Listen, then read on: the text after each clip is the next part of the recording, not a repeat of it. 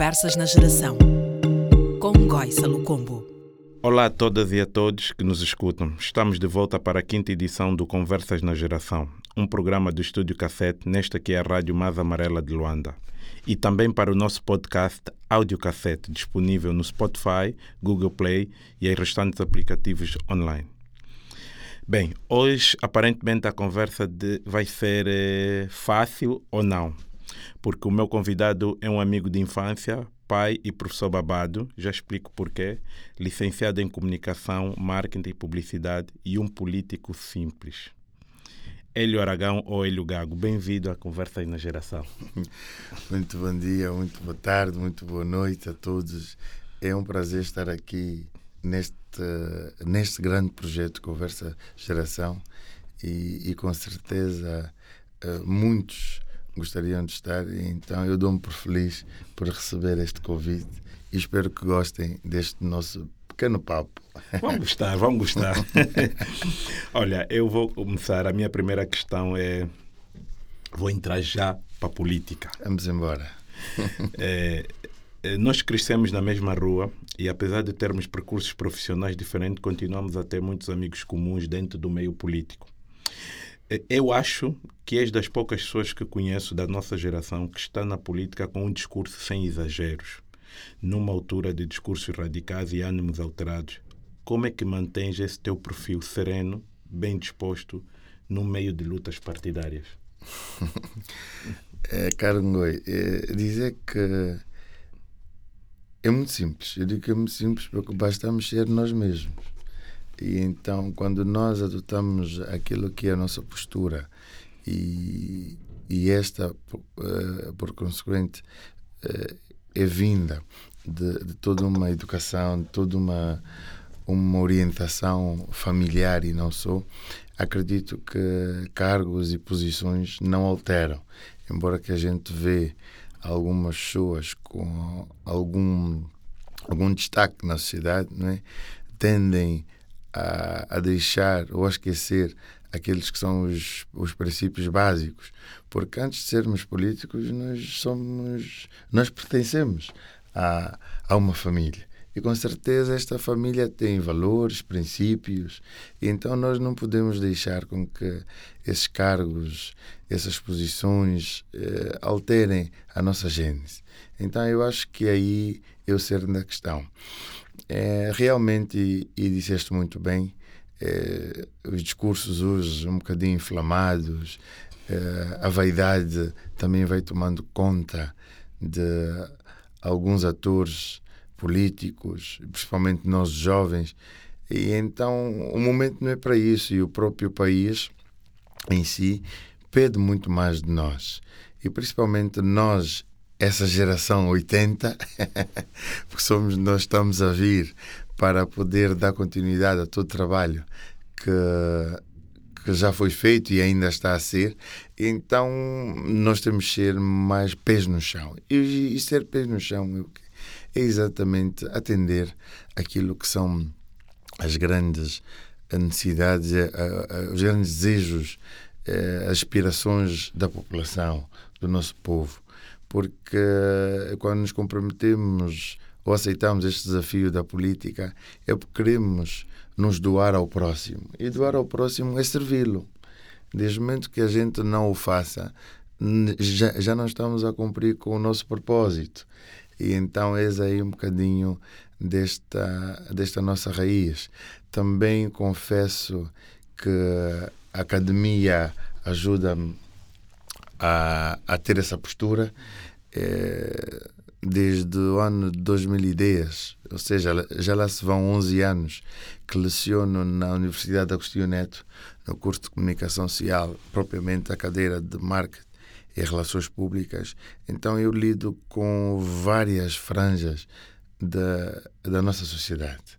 É, é um, eu digo que as minhas salas são um mercado, um verdadeiro mercado angolano, ou seja, porque eu tenho jovens garotos oriundos de todos os municípios e distritos eh, de Luanda. Então eu ouço com cada vivência, com cada história, e que eu os digo que uh, a maior formação é aquilo que eles me transmitem da, sobre a realidade dos bairros deles, das vivências. Então, eu tento trazer aquilo de sala de aulas para o, para o meio político, porque é a, é a real fotografia e radiografia das localidades, porque os jovens que aí estão não têm motivos algum para uh, aumentar ou, ou, diminuir as situações que ocorrem nas suas localidades. Então, eu pego nestas informações,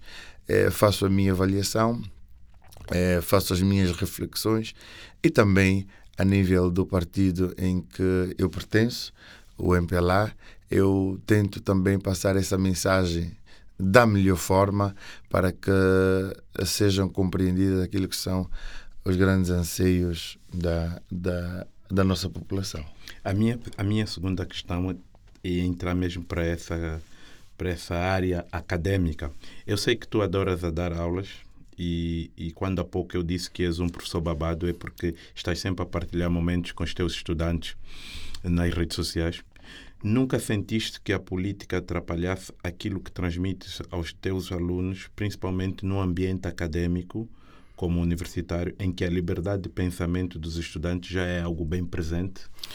É, digo que a academia é o melhor campo para nós exercermos a, a democracia. Hum. É, no ato da minha apresentação em cada semestre, cada turma, eu digo a que o partido pertenço e peço aos meus alunos para também dizerem, porque eu quero que haja esse debate a nível de sala de aula, porque a gente bebe muito desses jovens. E, e realmente sou um, um professor uh, babado, digo isso, com os meus discentes, porque eu os transformo uh, para o mercado não para irem ser empregados. E de 2010 a 2011, que estamos, eu tenho neste momento, num total de 120 alunos que se tornaram empreendedores. Neste momento, o maior empreendedor está com 58 funcionários. Estou é, com 55 ou 56, se a memória não me falhe, é, de ex-alunos que estão em vários meios e veículos de comunicação. E muitos deles hoje famosos porque são pivôs de programas de entretenimento. E, e eles são unânimes a dizerem que a, a, a cadeira de marketing abriu-lhes esta visão, de, de, deu-lhes outro um rap é para a vida, porque, é porque muitos deles sonhavam em formar-se para ir trabalhar na Sonangol. e então nós temos a missão de mostrar-lhes mostrar que o país é mais que a Sonangol. E o, e, e o país depende muito deles. E então, graças a Deus, estamos a conseguir incutir isso a alguns jovens e tem mostrado muitos bons resultados. É lógico que não é a palavra a palavra final em sala de aula não é do professor, naquilo que, que referiu-se à, à, política, porque cada um tem pontos de vista diferentes, tem vivências diferentes, tem objetivos diferentes e também uma visão diferente. Então é, é importante a gente respeitar. E às vezes, nesse mix de ideias, nós conseguimos então formar alguma que possa ajudar o país, que possa ajudar os próprios jovens. Eu, num dos posts meus, já ia. Isso foi 2017, se não estou em erro eu sugeria em que os partidos políticos transformassem as suas organizações juvenis em cooperativas agrícolas, agrícola e de pesca. Se, o, o, os militantes, amigos simpatizantes dessas organizações não vivem só de política. Então nós temos que ajudá-los. É, é porque aí tem muitos bons cérebros.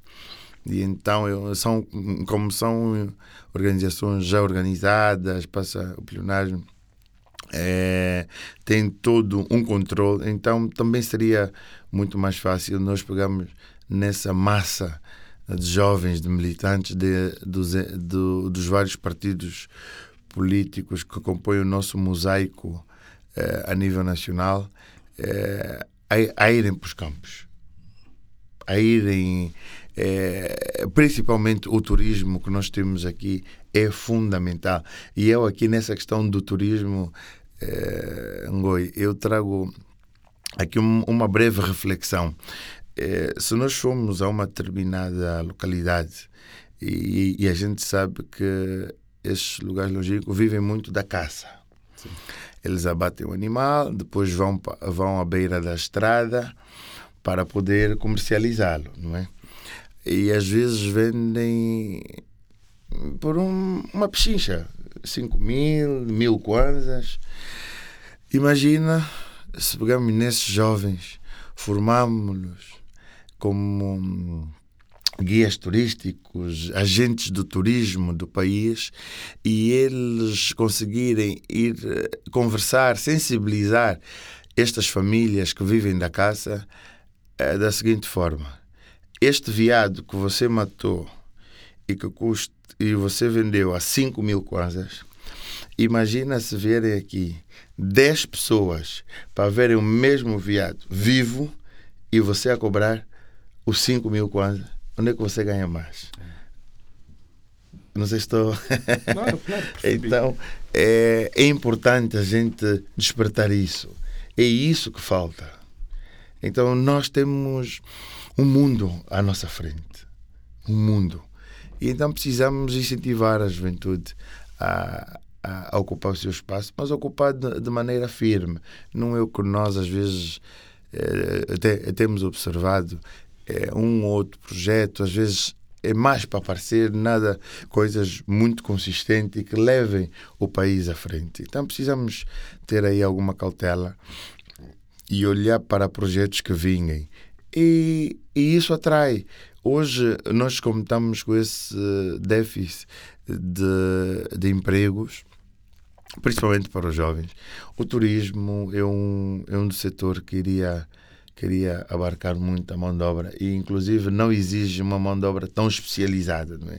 lógico que, que carece de uma formação mas não é aquela como um médico um engenheiro e, e por aí fora quando tu dizes que os jovens têm que ocupar o seu lugar não achas que aí que há um ruído que é criado pelas plataformas políticas que ocupam esses ocupam, entre aspas, esse espaço ou sentem-se no direito de que são elas que têm que dar esse espaço aos jovens. Ou seja, partindo do princípio que esse lugar é normalmente ocupado por jovens que têm necessariamente que passar pelas forças políticas.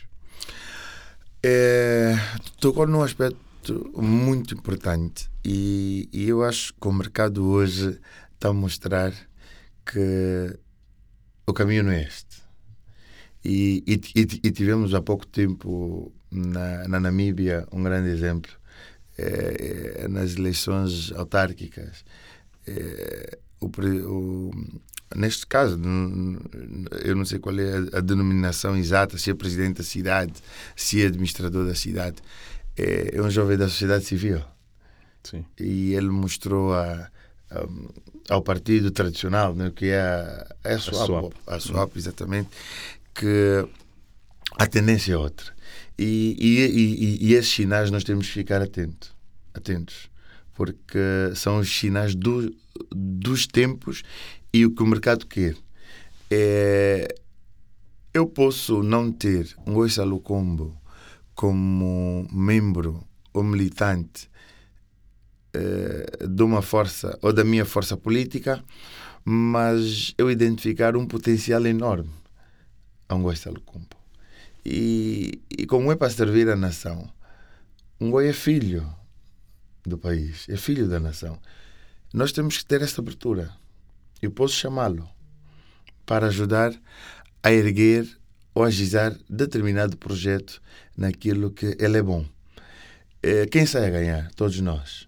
O próprio partido da situação, nesse caso, neste momento, por exemplo, é o MPLA, mas se não fosse, podia ser um outro é, é o país que ganha, é a juventude que ganha e é o próprio Ngoy como que ganha porque há de ver que está a ser valorizado é, aquilo que são as suas competências é, aquilo que é o seu know-how está a ser usado em prol do benefício do país, ou seja, a, a, os benefícios são enormes, são enormes.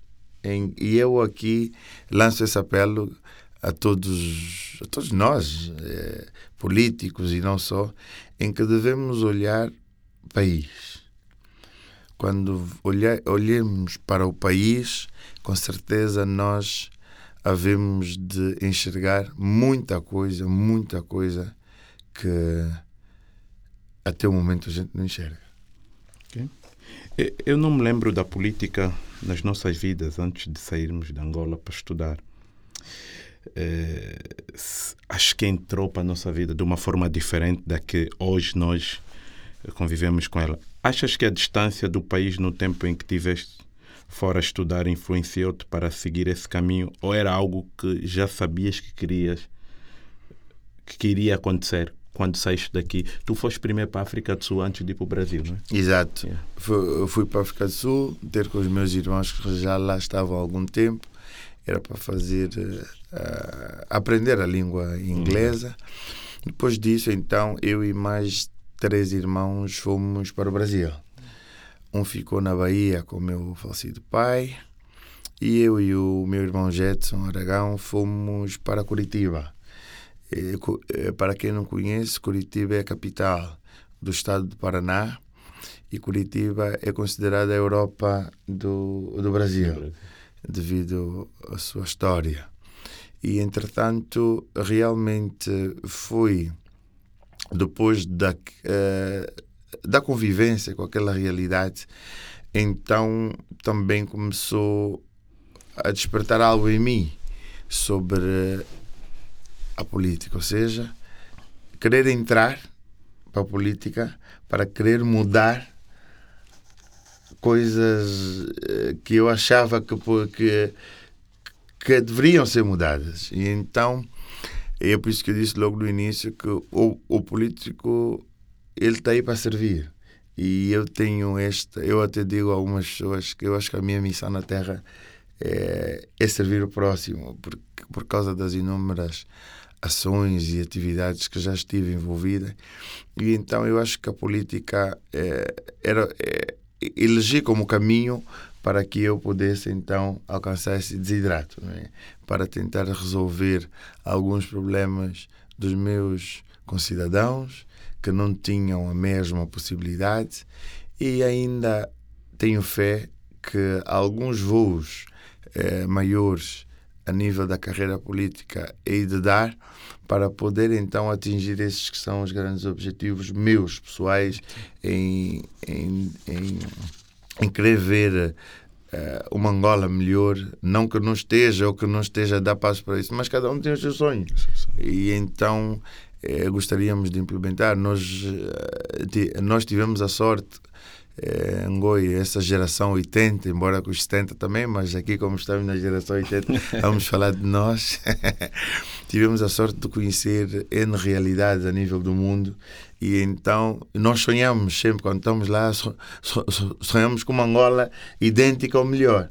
E então é esta vivência, são essas experiências que a gente quer trazer para o nosso país. Umas vão levar algum tempo, com certeza, precisam ser adaptadas. Outras eh, não se adaptam, mas podemos, eh, elas podem servir de inspiração para outros. Então, e aí o caminho, o caminho vai andando. Ok. Foste até bem pouco tempo administrador do Distrito Urbano do Benfica. Uh, numa cidade dura como Luanda, que tem a fama de triturar dirigentes, desde governadores até administradores municipais, eu tenho uma grande curiosidade. Quando estavas no cargo, qual era o primeiro pensamento que tinhas nas noites em que chovia em Luanda? eu acho que a pergunta devia ser: dormia? eu acho que é o, o grande calcanhar daqueles para todos os dirigentes a nível de Luanda, é? É, a chuva. Mas ela tem ela na verdade ela vem mostrar-nos o quão é, frágeis nós somos a nível de infraestrutura. é, devido a um fator histórico, não é? é Luanda hoje está com cerca de 8, 8 milhões de habitantes e ela foi concebida para 800 mil, se não estou em erro, na altura. É, então, ela não tem, não tem capacidade, não suporta. Por outro lado, é, as construções anárquicas que vão surgindo ao longo destes bairros novos e não só, é, também é, é, prejudicam muito aquilo que é o desenvolvimento dessas localidades. Vejamos, é, não é permitido construir é, até entre 50, dependendo da área, entre 50 a 100 metros ao longo da linha d'água de uma vala. O que a gente viu no Benfica, vou falar especificamente do Benfica, onde eu estive, é, nós temos construções a 10 metros, a 5 metros, iam obstruindo. O mais caricato é que a administração, quando pretendesse pôr a mão pesada, eh, haviam as reclamações dos munícipes, um ou outro protetor aparecia e eu me perguntava: mas o objetivo é defender o bem maior que a vida ou deixarmos continuar uh, estas obras anarcas a serem erguidas. E então foi uma luta titânica, inclusive fui apelidado eh, como Demolition, porque tinha fama de que punha tudo no chão.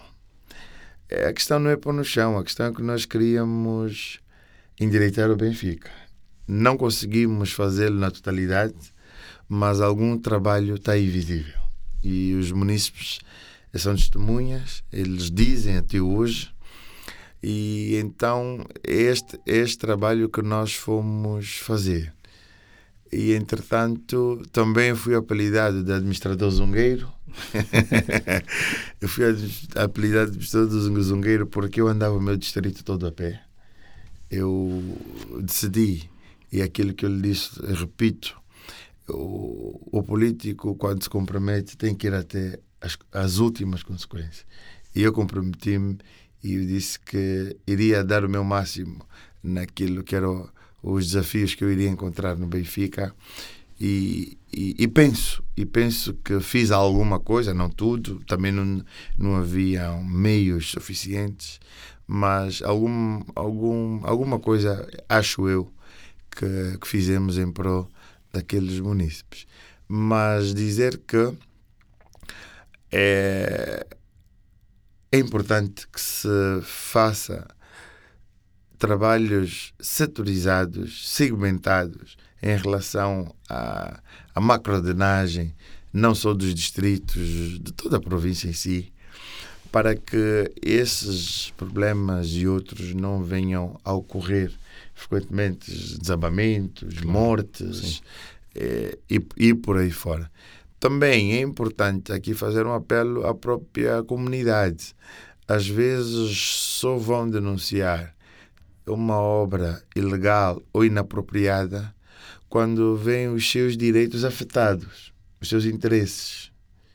E entretanto, mas se não, também não alertam as autoridades.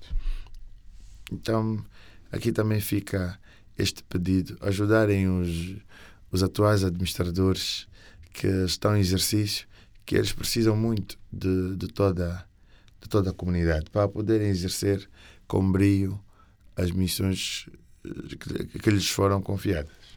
E hoje sentes que é mais fácil ou mais difícil ser munícipe quando andas pelo distrito, forças-te para não ter um olhar crítico para algumas situações menos boas? Ou, ou como é que é? Olha, a minha mulher tem dito, às vezes ela é que tem que me recordar. Amor, já não és administrador.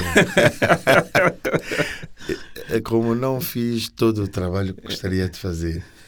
E há muita coisa ainda por fazer no Benfica, muita.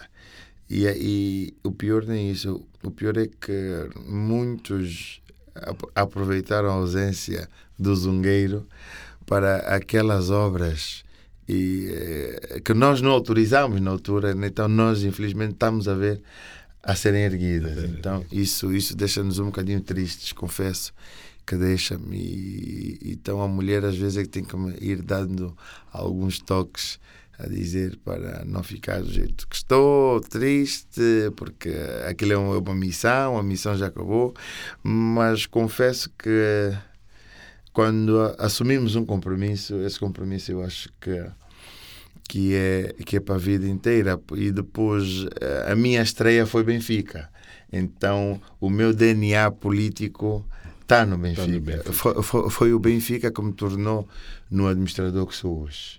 Nessa experiência política, com, exercendo, né? porque eu sempre tive alguns cargos a nível da Jota, é, a nível do partido, mas é, cargos públicos foi o primeiro. E então é, aí está o meu cordão umbilical político. E eu peço desculpas o atual administrador e os próximos que hão de vir é que vão ter mesmo um munícipe muito crítico, com um olhar, mas sempre de querer ajudar. O objetivo é sempre querer ajudar, nunca atrapalhar, nunca. Eu, eu, eu sinto que o, que o MPLA, como partido no poder, tem atrasado a implementação das autarquias.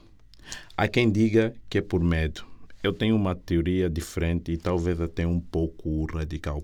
Para mim, qualquer político angolano, seja do MPLA ou não, mas estamos a falar do MPLA porque é o que tem a responsabilidade, portanto, no poder, qualquer político que esteja contra a implementação das autarquias não quer o desenvolvimento do país e ponto final. É a minha opinião.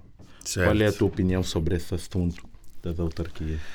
É, é, levantado N vezes esse tema, essa questão, mas acredito que é uma falsa questão. É, embora que não saia, mas quero que saibam que o presidente João Lourenço é a primeira pessoa a querer as autarquias. Ele nas reuniões internas, ele fala, ele, foi, ele fala muito sobre isso.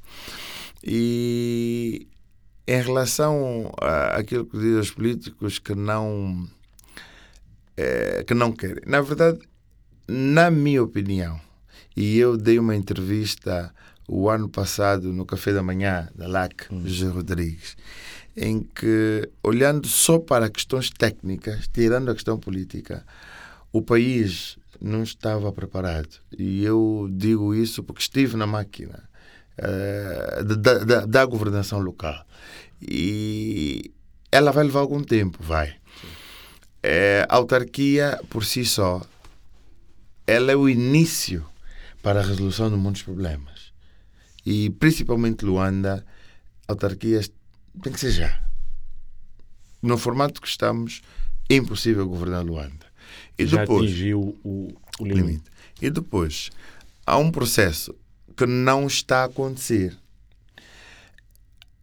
Primeiro, falava-se da desconcentração e depois da descentralização.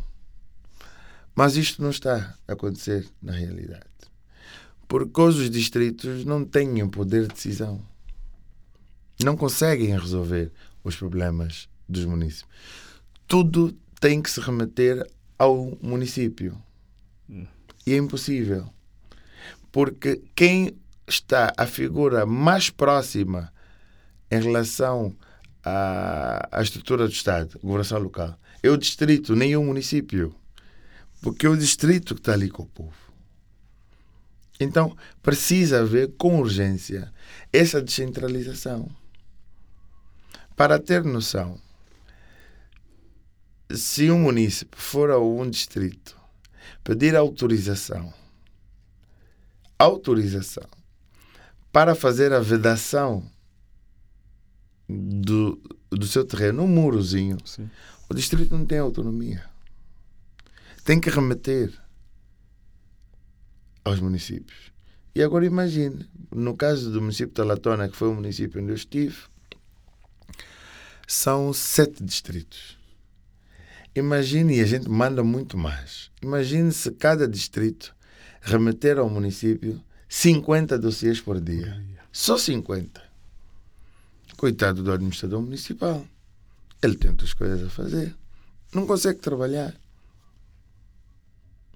Então, é lógico que as autarquias, a intenção é que venham é, fortalecer é, esta autonomia, não é? Às localidades, mas ela, ela tem que ser realizada com é, estes pressupostos já bem esclarecidos, já bem essas arestas bem limadas, porque senão todos aqueles que forem eleitos para autarcas e ainda tivermos esta, esta, estas situações, não se vai conseguir governar. Não se vai. Nós temos, nós temos um bocadinho, digo um bocadinho, mas nós comentamos saudades do, do nosso querido Luther Escova, porque ele adotou uma, uma maneira de governar que permitiu que os distritos resolvessem o problema dos munícipes. É, para ter ideia, nas reuniões mensais dos govern do governo provincial, ele não convocava só os administradores municipais. Ele convocava os distritos para participarem. O administrador municipal era indagado sobre um assunto, ele, como tinha a informação, depois ele passava a palavra a um dos distritos e perguntava: administrador, aquela situação no seu distrito, como é que está? Ou seja, dominava. E depois também veio com um conceito excelente que é a que é a soluções locais. Ou seja, ele incentivava-nos a procurarmos a solução local, local, para resolvermos problemas locais. E isto é fundamental. Parece que não, mas nós estávamos a ensaiar as autarquias. Houve esse retrocesso com a saída de Luther Reskov. Houve esse retrocesso e muita gente ressente. Eu sou um deles. Eu sou um deles.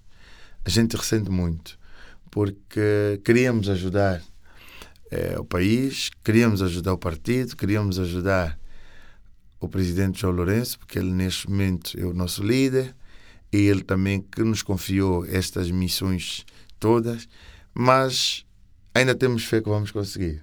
Não desistimos, só recuamos. Não desistimos. Vamos step by step, mas vamos chegar lá. Vamos chegar lá. E, e, e, e tu, indo da, na, na, na, linha do, do final dessa tua resposta, o que é que nos falta? O que é que nos falta fazer como país para que a geração a seguir a nossa, geração de 80, não receba um país com a sensação de ter recebido um país falhado? Há uma coisa que está. Não digo. Há, há uma coisa que a mim inquieta bastante não posso falar pelos outros, mas a mim inquieta bastante. É a falta de diálogo e a não sequência daquilo que é, é a transição, a transição geracional normal, ou seja, o seu percurso. O que é que eu quero dizer com isso? Ao longo do tempo, nós temos, nós fomos preparados para vários desafios. Isto acontece também em casa. O pai, é fazendo esse paralelismo, enquanto nós mais novos é o chefe da família, ele assume. Os filhos, à medida que vão crescendo, o pai vai transferindo algumas responsabilidades, porque os meus filhos estão a crescer, já são homens, já conseguem é, dar conta do recado. Isso às vezes acontece principalmente é, pais empreendedores é, que depois começam a deixar a gestão da empresa para os filhos. E os filhos depois vão deixar também para os, os seus filhos, nesse caso, netos do pai. E então é algo que nós estamos a sentir que está a escapar. Está a escapar por quê? Porque, por exemplo, nós temos uma geração, isso a nível já político, nós tivemos uma geração que a gente chama de geração de ouro. Eh, Dino Matroce, Roberto Almeida, grandes ícones, e, e a eles to, todo o nosso respeito. Depois vem então essa geração do atual presidente, eh, o presidente João Lourenço, eh, temos muitos outros quadros, Júlio Fontes Pereira, João Martins, enfim, Luísa Damião, Visa. Mas há esta geração que vem a seguir que neste momento não está ou não estamos a saber dialogar ou não está a haver um entrosamento com esta atual eh, geração que está a Então, está, estamos a sentir-nos eh, numa banheira né, com água, mas estamos a, a nadar, mas sem saber para onde, para onde vamos. E então é, é esta orientação, é esta, é esta passagem de testemunho, é, é, é este articular que eu sinto alguma falta. Eu sinto alguma falta. E a gente ouve histórias de, de maquis, dos nossos mais velhos, via-se que havia esse diálogo naquela altura.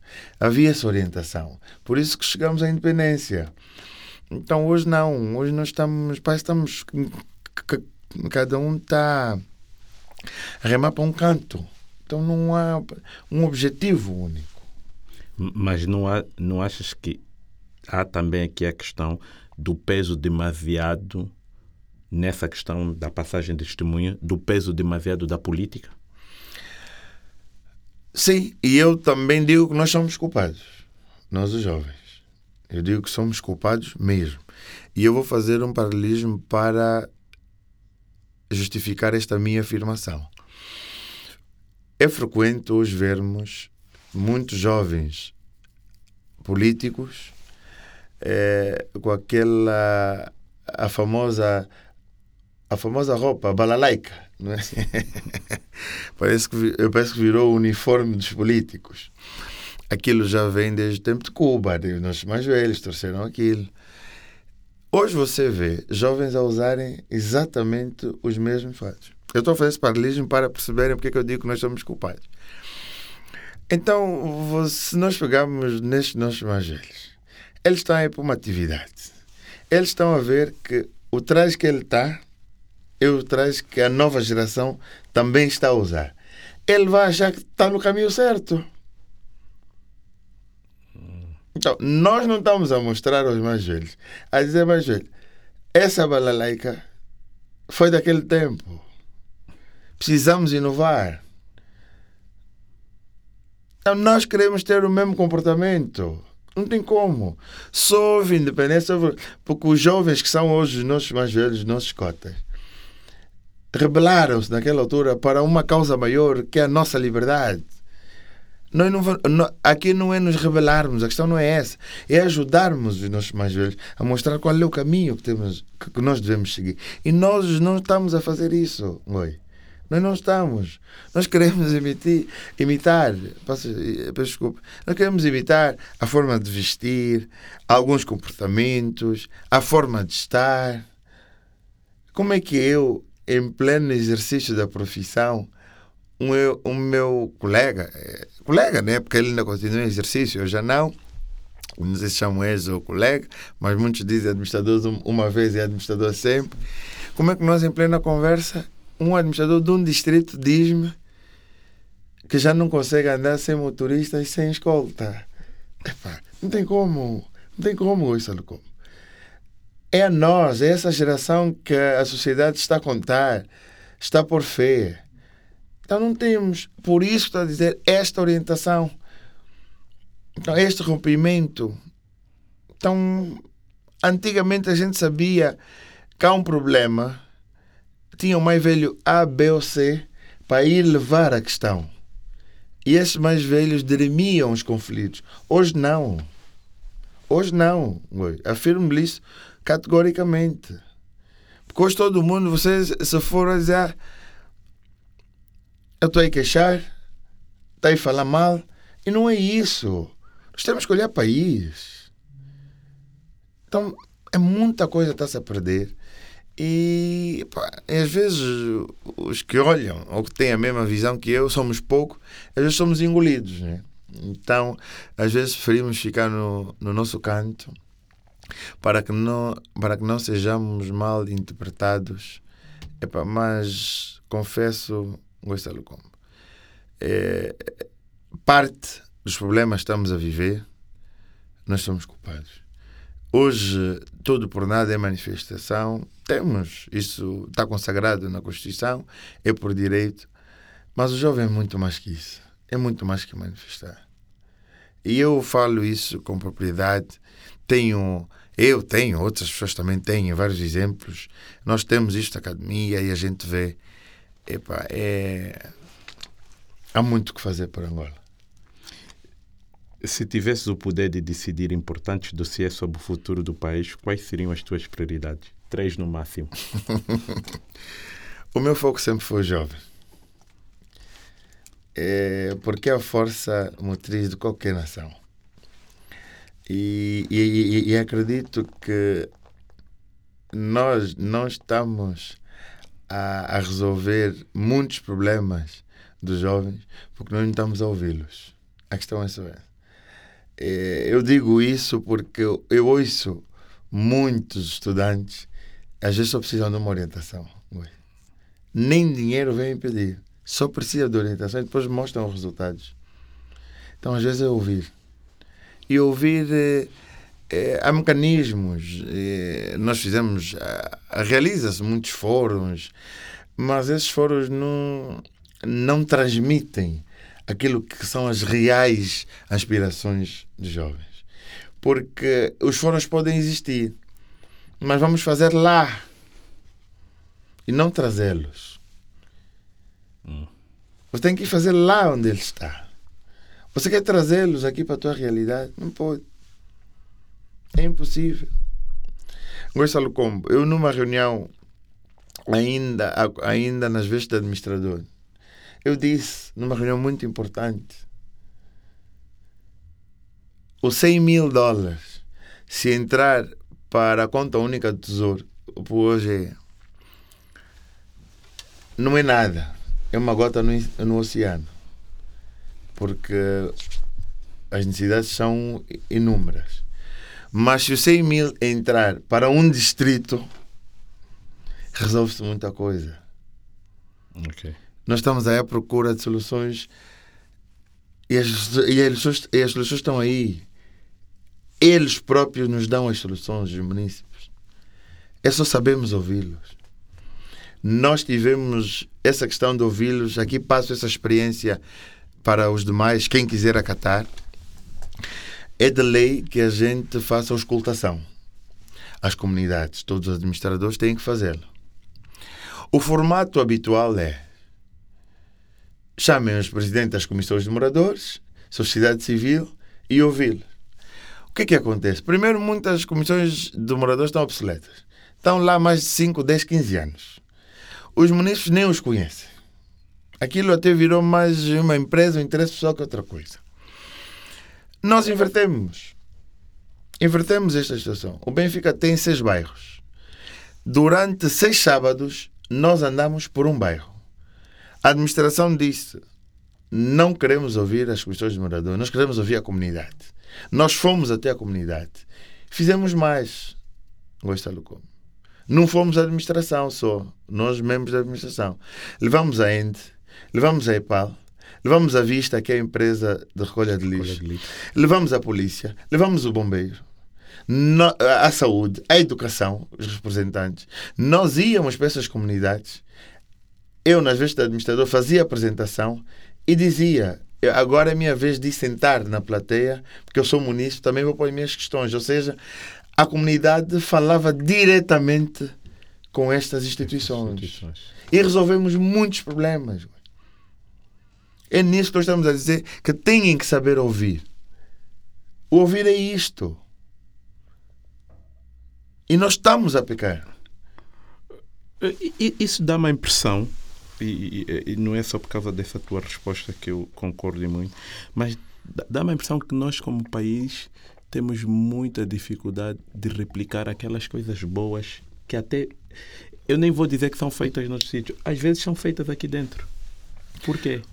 Falando nisso, olha, é, deixe-me aqui é, é, mandar um abraço e agradecer de fundo do coração o Ministério do Comércio, em que foi, pegou no Mercado Verde, que foi uma iniciativa também da administração do Distrito Urbano do Benfica, para servir de réplica, ou seja, modelo para os demais distritos e demais províncias. E então eu fiquei muito feliz quando ouvi esta notícia.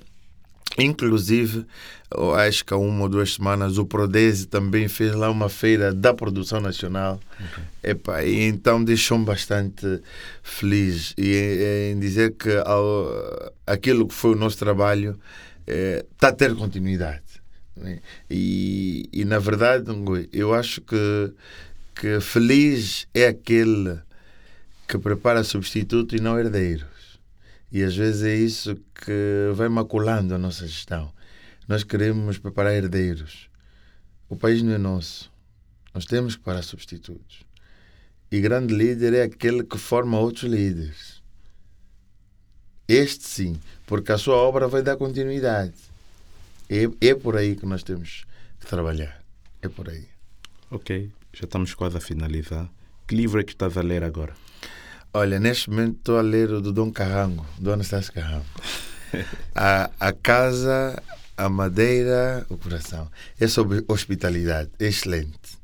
Excelente. Ele faz, ele faz um percurso é, pela sua vivência é, na Itália a quando esteve lá a fazer o seu curso de teologia. Fala também bastante da sua vivência a nível eh, de algumas províncias, né? porque é capuchinho. E então ele mostra que eh, a hospitalidade é tudo para uh, um país, para um evento, para uma nação. E o angolano por si só é hospitaleiro. E então é, é por isso que muitas vezes a gente diz que Deus é angolano, deu-nos muitas valências, muitas riquezas e às vezes nós é que não estamos a saber explorar. E, e, e, e há uma passagem do Dom Anastácio que ele diz que uh, esteve em casa de, de uma família e, e ele diz que comparou aquilo às grandes recessões que já teve em hotéis, né? e disse, é que há diferença. Aquele acolhimento é familiar, familiar. Eh, você sente-se mais à vontade. Então, eh, aconselho a lerem. É um livro que foi lançado há duas, duas semanas, duas, três semanas, estou em erro, e é fantástico. E é fantástico. É Fica aqui a recomendação para os nossos ouvintes. E no cinema, qual foi o último filme angolano que viste? Olha, é, confesso que foi o é, é, que estreou no, no, Netflix. Santana. Santana.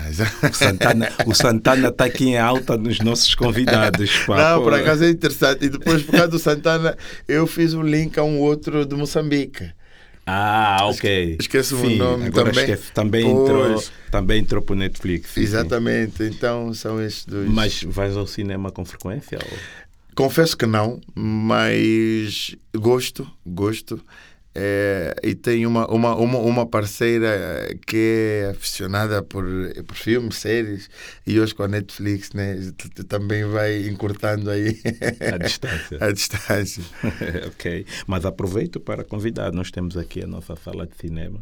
É pequena, mas temos feito sessões às quintas-feiras só com prioridade para filmes angolanos e filmes africanos. Ah, boa, boa. É e eu quero parabenizar-vos por causa do vosso documentário, né? Que eu achei aquilo muito, muito, muito fantástico. E, inclusive, quem for ao Distrito Urbano do Benfica, há um autocarro, biblioteca, que espero que já esteja terminado esse projeto. E eh, era exatamente para, era neste conceito, para passarmos estes vídeos eh, institucionais, eh, angolanos. Né? E então Espero que isso esteja na sua reta final, ou já tenha concluído, para ver esse. Não termos só aqui na geração 80, para também Mas estar. é de facto, não é essa a nossa ideia. A ideia é mesmo tentamos partilhar o máximo, até porque o cinema é mesmo para ser partilhado. Exatamente, exatamente. Hélio, muito obrigado. Eh, vou agradecer também os nossos ouvintes. Eh, Conversa na Geração é um programa do Estúdio Cassete, disponível também através do podcast Áudio Cassete no Spotify, Google Play e restantes aplicativos online. A produção executiva é da Alice Cruz, direção técnica com Livio Jorge e na realização e apresentação Goi Salucombo. Até já!